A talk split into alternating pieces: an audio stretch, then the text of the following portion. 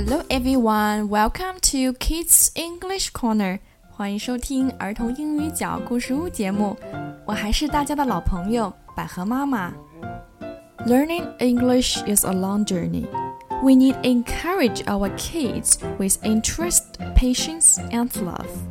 Now join me with this story tour, and I believe the return will be more than you can imagine.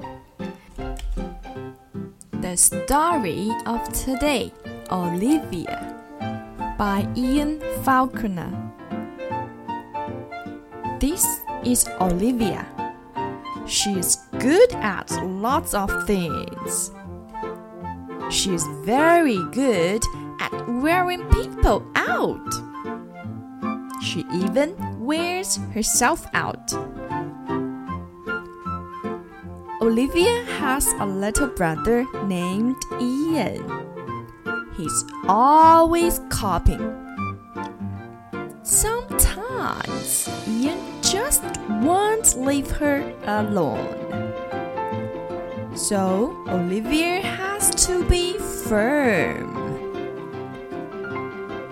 Olivia lives with her mother, her father, her brother, her dog, Perry, and Edwin the cat. In the morning, after she gets up and moves the cat, and brushes her teeth, and combs her ears, and moves the cat, Olivia gets dressed. She has to try on everything. On sunny days, Olivia likes to go to the beach. She feels it's important to come prepared.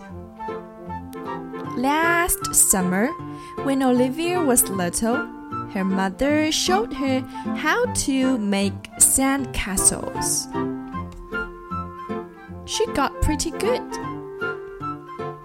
Sometimes Olivia likes to bask in the sun. When her mother sees that she's had enough, they go home. Every day, Olivia is supposed to take a nap. It's time for your you know what, her mother says. Of course, Olivia's not at all sleepy. On rainy days, Olivia likes to go to the museum. She heads straight for her favorite picture. Olivia looks at it for a long time. What could she be thinking? But there's one painting Olivia just doesn't get. I could do that in about five minutes, she says to her mother. As soon as she gets home, she gives it a try. Uh oh, time out! After a nice bath and a nice dinner, it's time for bed. But of course, Olivia's not at all sleepy.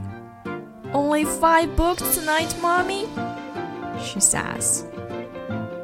No, Olivia, just one. How about four? Two. Three? Oh, alright, three, but that's it. When they finished reading, Olivia's mother gives her a kiss and says, You know, you really wear me out, but I love you anyway. And Olivia gives her a kiss back and says, I love you anyway too. The book is to the real Olivia and Ian and to Williams, who didn't arrive in time to appear in this book. The end. Olivia is adorable and lovable pig, just like you and me. And I really hope you could enjoy this story, and I will see you next time on air. Bye bye!